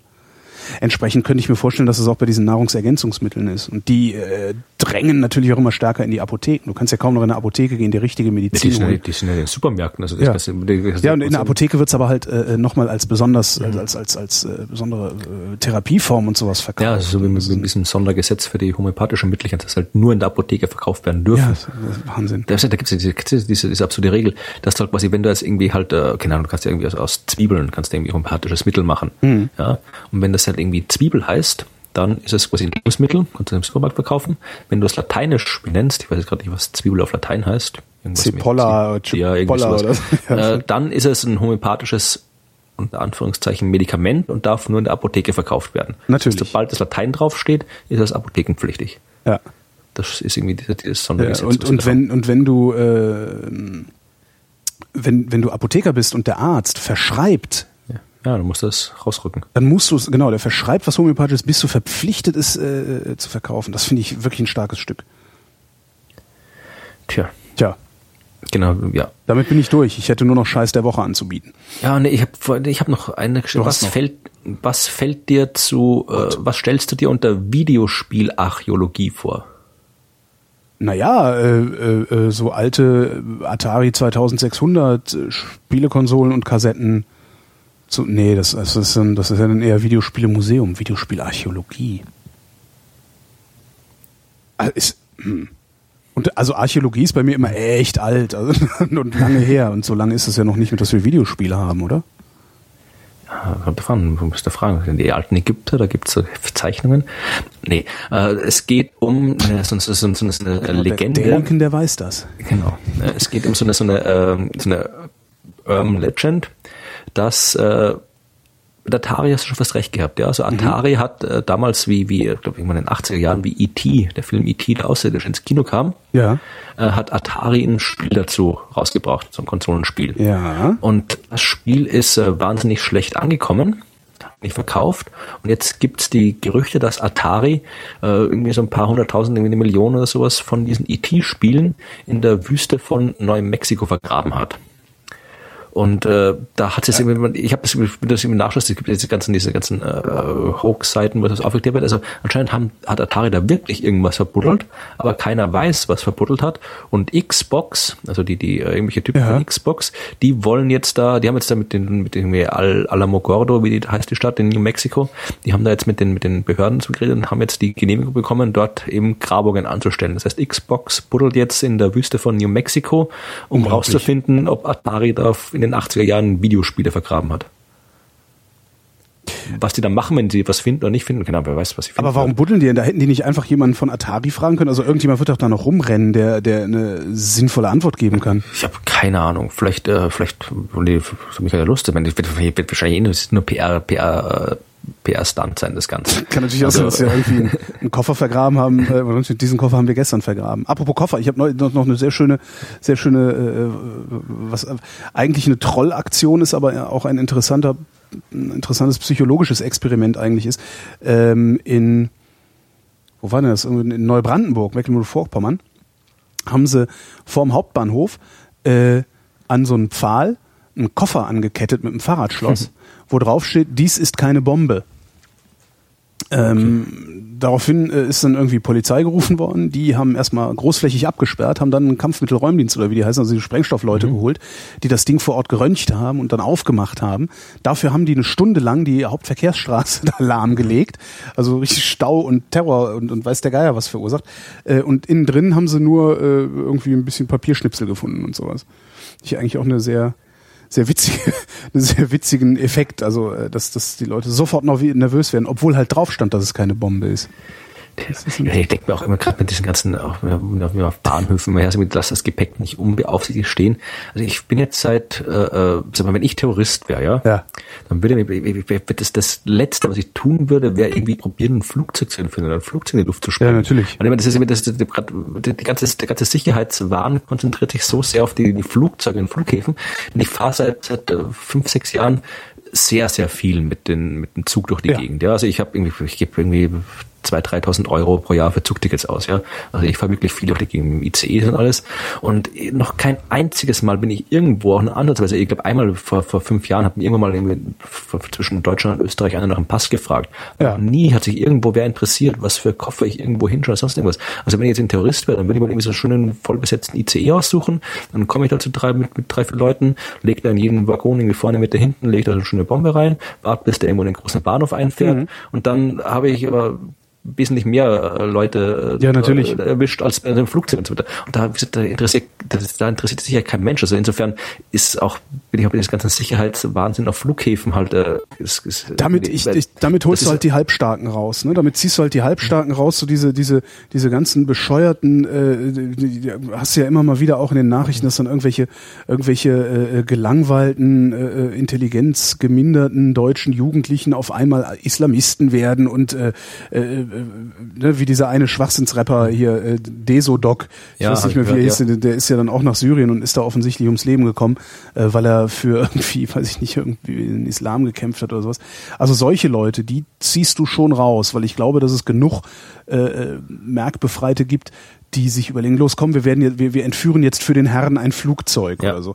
Und die erwischst du natürlich, weil die sind sowas von dämlich, ja. ähm, dass sie, dass sie natürlich auch selbst so einer so einer laschen und, und albernen Security-Überprüfung am Flughafen in, in, in nee, es ging, nicht, es ging nicht ums, ich ging es nicht um, um die lasche Überprüfung, sondern eher darum, ums Gegenteil. Also das hat quasi dieser, dieser ganze Aufwand, der da gemacht wird, um die Sicherheit, dass äh, dass ich den ein bisschen, ein bisschen absurd finde, weil halt quasi der Aufwand nur bei den Flugzeugen gemacht wird und nicht überall anders. Weil Das stimmt. Du kannst ja theoretisch, theoretisch könntest du den gleichen Sicherheitswahnsinn, den du bei Flughäfen hast, auch auf jedem großen Bahnhof machen. Ja, ja, weil wie gesagt, ja, ja. Das, das Potenzial ist, wenn ich ein ICE in die Luft sprenge mit Bahnhof, dann ist das äh, schlimmer, als wenn ich irgendwie ein Flugzeug in die Luft sprenge. Ja, sicher. Da ist ein bisschen mehr betroffen. Also da könnte man theoretisch, wenn man sich wirklich um die Sicherheit äh, Sorgen machen würde und äh, sinnvoll wäre, sich auf diese Art und Weise Sorgen zu machen und diese Art und Weise Aktionen zu machen, wie man es bei Flughäfen tut, dann müsste man das konsequenterweise eigentlich auch bei den ganzen äh, großen Bahnhöfen machen. Und da macht es eben keiner. Also insofern kann ich diesen ganzen Sicherheitswahnsinn da nicht so ganz ernst nehmen. Im Grunde müsstest du es überall machen, äh, wo ein anschlagsrelevantes Ziel Genau, und das äh, geht halt existiert. nicht. und, Und, das geht halt noch nicht mal in einem Polizeistaat, würde das äh, sinnvoll funktionieren. ja, man sieht ja auch, dass halt irgendwie, wenn wann, wann, äh, wann ist schon mal, ich glaube irgendwann in, in Spanien haben sie mal einen Zug in die Luft gesprengt, glaube ich, oder? Irgendwann so 2000 irgendwas. Also das kommt ja auch nicht so oft vor, weil halt die, weil halt die glücklicherweise die Terroristen auch alle doof sind. Ja, die denken sich Ja. alle Flugzeuge, Flugzeuge, Flugzeuge. Äh, Aber Ja, das war, das war, ich glaube, Madrid äh, und London gab es ja auch diese, diese Zugbomben. Äh, Ja. Bomben, ja.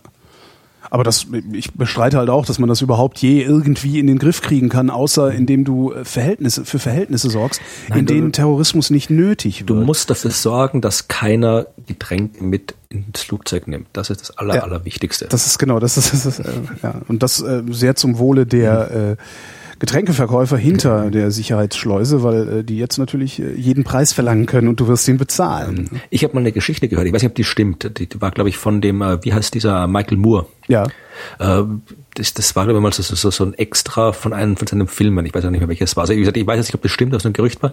Ich meine, das ist eben da nach äh, 9-11 gab es ja jede Menge strenge, äh, strengere Vorschriften bei den Flügen, dass du halt irgendwie nichts, kein, kein, kein, Taschenmesser mitnehmen darfst und sonst irgendwie nichts und eben keine Getränke. Ja, mir haben und, sie mal so ein, kennst du diese ganz kleinen Nagelknipser?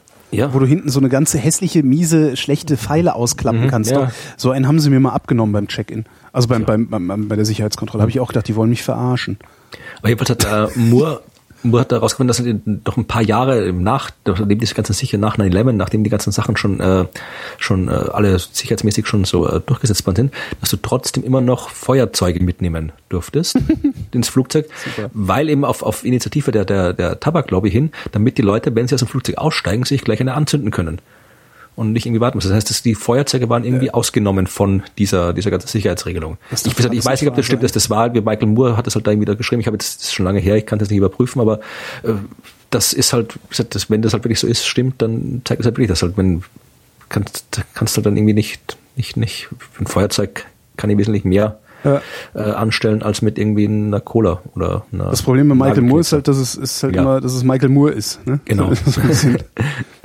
bisschen, doof. Ja. Aber wie gesagt, ich, ich halte es nicht. Es ist, es, ist, so, es ist so noch, es ist so plausibel, dass man es theoretisch glauben könnte. ja, absolut. Ja, apropos mysteriöse, wenn wir noch kurz, Mhm. ja, wenn wir schon bei mysteriösen Dingen sind, weißt du, was Bloop, Upsweep, Whistle und Bioduck sind? Bloop Up, Sweep, Whistle und Bioduck. Genau. Nein. Obwohl, warte, vielleicht fällt mir was Schlaues an. Nee, weiß ich nicht. Das sind äh, Geräusche im Meer. Die, äh, das sind irgendwelche Unterwassermikrofone von irgendwelchen, Ah. äh, einerseits halt Wissenschaftler, die irgendwelche, irgendwelche Wahlgesänge erforschen und dann natürlich die ganzen Sonare und, und militärischen Spionagedinger. Und äh, da nimmst du, die haben halt immer wieder mal so Geräusche, die halt jahrzehntelang halt immer wieder die gleichen Geräusche gekommen sind, wo man aber nicht wusste, wo die herkommen. Und die haben halt solche Namen, eben zum Beispiel Bloop oder Upsweep und Whistle Ja. und Bioduck, so heißen die. Da gibt's alle möglichen Sachen, ja, also halt eben können irgendwie erdunterseeische Erdbeben sein oder irgendwie Eisberge, die über den, den Boden schrammen, welche Tiergesänge und so weiter.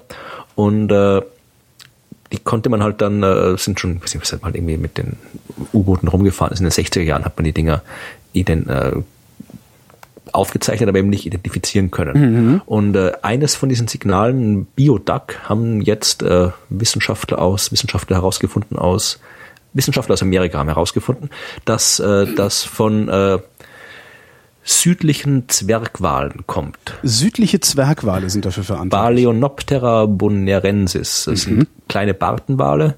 Und äh, dieses Bioduck, das ist eine Art, wie also, ich habe jetzt da kein, keine Tonprobe, äh, das ist so, so ein Geschnatter auf einer Frequenz von 50 bis 300 Hertz, das eineinhalb bis drei Sekunden lang anhält. Und äh, das hat man irgendwie in Australien, Antarktis und so weiter gesehen. Äh, allerdings immer nur Winter und Frühling und danach war es aus. Mhm. Jetzt haben die das halt irgendwie mit äh, den, den Migrationsbewegungen von diesen südlichen Zwergwalen identifiziert, also korreliert und gezeigt, dass halt, haben dann auch äh, Sensoren da noch mit irgendwie auf die Wale draufgepappt und äh, dann äh, wirklich zeigen können, dass halt das, diese, dieses äh, Biodag-Signal tatsächlich eben von den, von den Walen selbst kommt. Was da vielleicht ganz interessant ist, äh, überhaupt Meeresgeräusche und Unterwassergeräusche, ähm, das Alfred Wegener Institut in Bremerhaven, die haben äh, ein, äh, wie nennt man das, ein Observatorium, äh, das heißt Palaoa. Mhm. Äh, Palaoa ist, ich, ich habe während du geredet hast, habe ich kurz nachgeschlagen, steht, äh, ist die Abkürzung für Perennial Acoustic Observatory in the Atlantic Ocean. Ähm, und damit, also das, damit, ja, monitoren die eigentlich das Südpolarmeer und zwar akustisch unter Wasser und veröffentlichen die äh, Geräusche äh, in einem Livestream. Also du kannst hier, du kannst halt bei den, bei den Kollegen vom AVI auf der Webseite anhören, wie sich das Südpolarmeer gerade anhört. Das ist äh, schon ganz cool. Also ist irgendwie ja, es hatte immer so, auch, auch wenn es natürlich ja oberesoterisch ist, das so anzunehmen, aber es hat so ein bisschen was so, du, du, du kriegst dann irgendwie auf einmal so dieses, so ein ganzheitliches Gefühl, weißt du, ah, oh, der Ozean klingt und ich kann es hören. Das ist ein interessantes Teil. Also macht Spaß, verlinke ich dann mal in den Show Notes. Ja, mal gucken, also das, da kann man, äh, äh, ich, es gibt ja von diesen ganzen äh, ich weiß nicht, ob du die Szene kennst. Also es gibt ja genauso wie es eine UFO-Szene gibt, mhm. gibt es auch so eine, so eine unbekannte Geräuschszene, wo halt irgendwie, die halt ständig irgendwelche mysteriösen Geräusche irgendwo hören.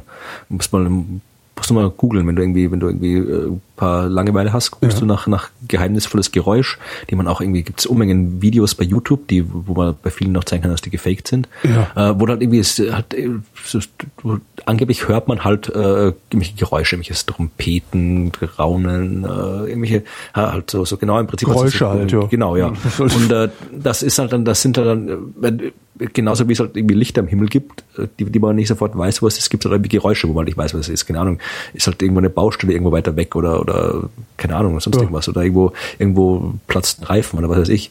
Äh, da gibt's halt, Geräusche gibt's halt, ja. Mhm. Und äh, aber diese, dieser mysteriösen Geräuscheszene, da wird halt immer, das sind dann halt immer, keine Ahnung, irgendwelche, irgendwelche äh, seismischen Bewegungen, die von Nibiru ausgelöst werden oder die je nachdem oder Posaunen der Apokalypse oder äh, irgendwelche Hohlweltgeschichten oder sonst irgendwas. Also das ist, das ist ganz absurd. Also vor allem, das ist bei, bei UFOs kann ich noch halbwegs äh, erklären, warum diese Lichter das sind und was das sind, aber Geräusch. Da, da, weiß, da, weiß man gar, da weiß man gar nicht, wie man anfangen soll, da ist ja. das zu erklären. Also du kannst bei den YouTube-Videos, du kriegst, das, das ist ja, gibt es Unmengen YouTube-Videos, da kannst du wirklich zeigen, dass die halt wirklich äh, gefaked sind, weil das Geräusch, was da angeblich immer gehört wird, das ist halt immer die gleiche Tonspur und äh, die Leute, die da auf den Bildern drauf sind, die interessiert es halt überhaupt nicht. Also dann wird das ärgste äh, Trompete da und die laufen einfach ganz über die Straße rum. Also ja. da kann man bei diesen Videos kann man wirklich zeigen, dass die gefaked sind, die ist so gut wie alle. Aber was da halt irgendwie in den Foren abgeht und so weiter, also dass diese, diese mysteriöse Geräuscheszene, und ja, da sind natürlich auch diese Unterwassergeräusche natürlich auch alle mit dabei,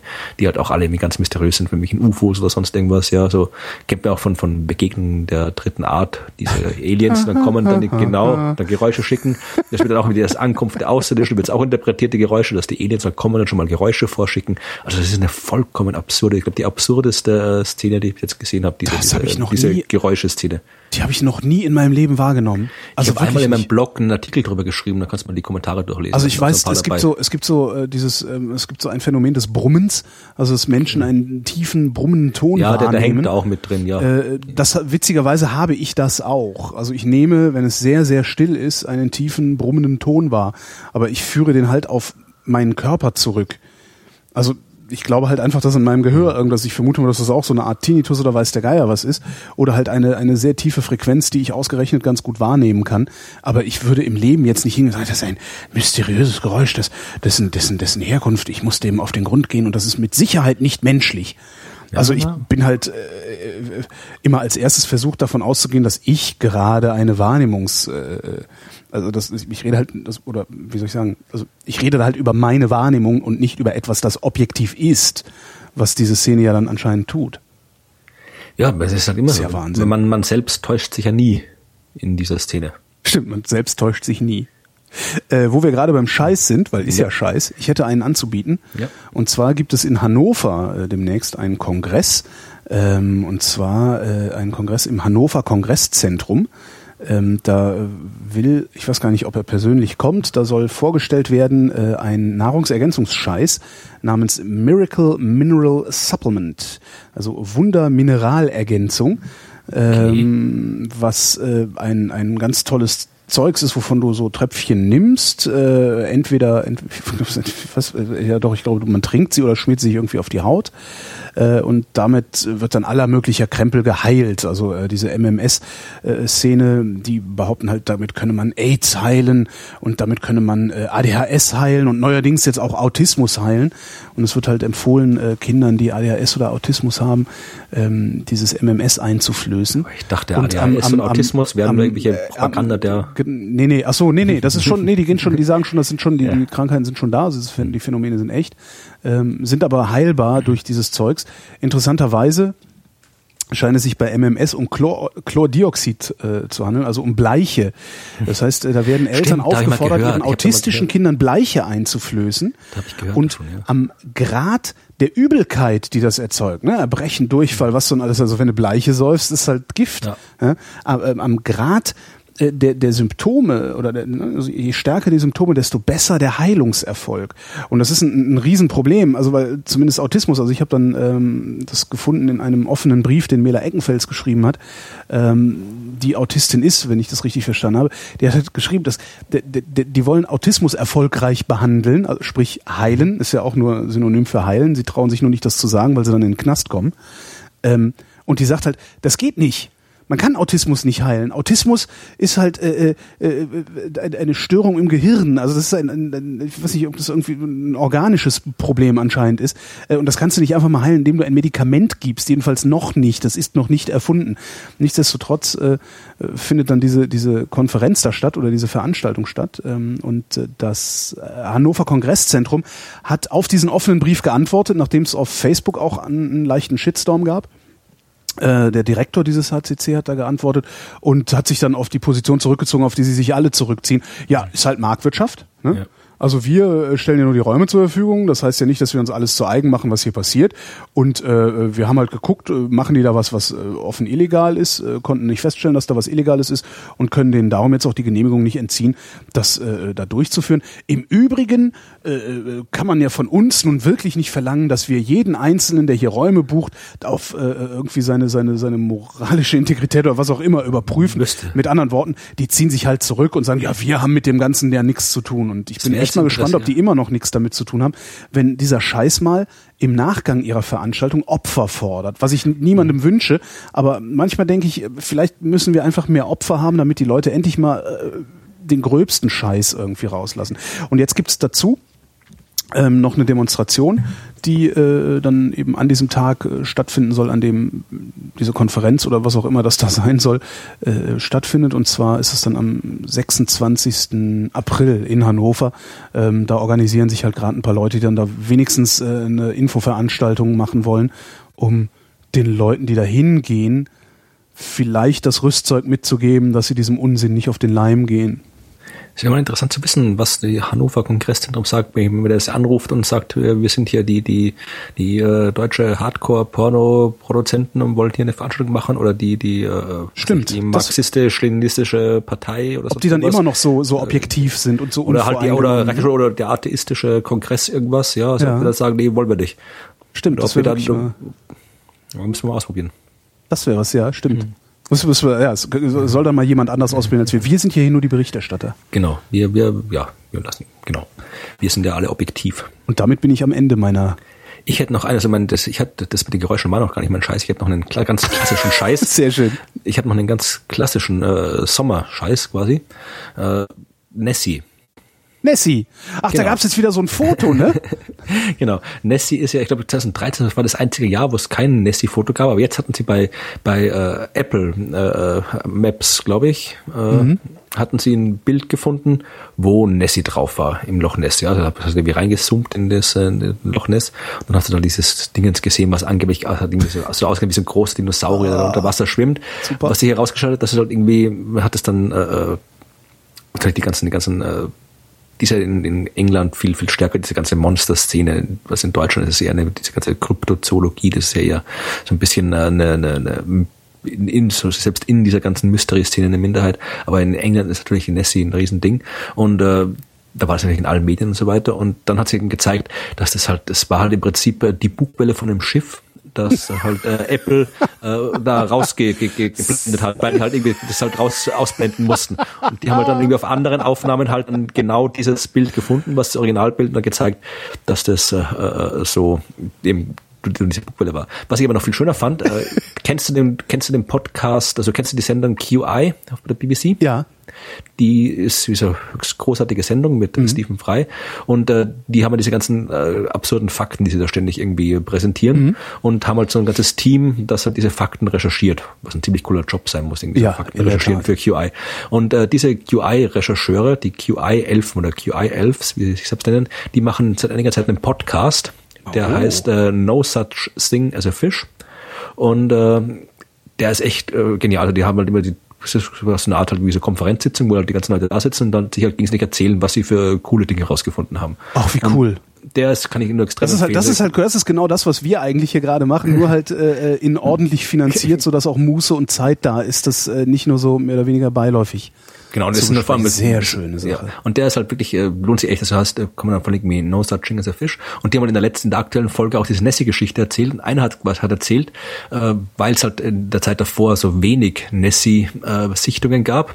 Er hat mit irgendeinem, mit dem obersten Schamanen von Britannien oder sowas geredet. Mhm. Und der hat die meiner Meinung nach fantastischste, beste Erklärung aller Zeiten geliefert, warum äh, Nessie nicht mehr im Loch Ness zu finden ist.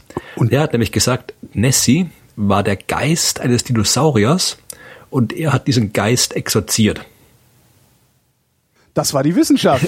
Wir danken für eure Aufmerksamkeit.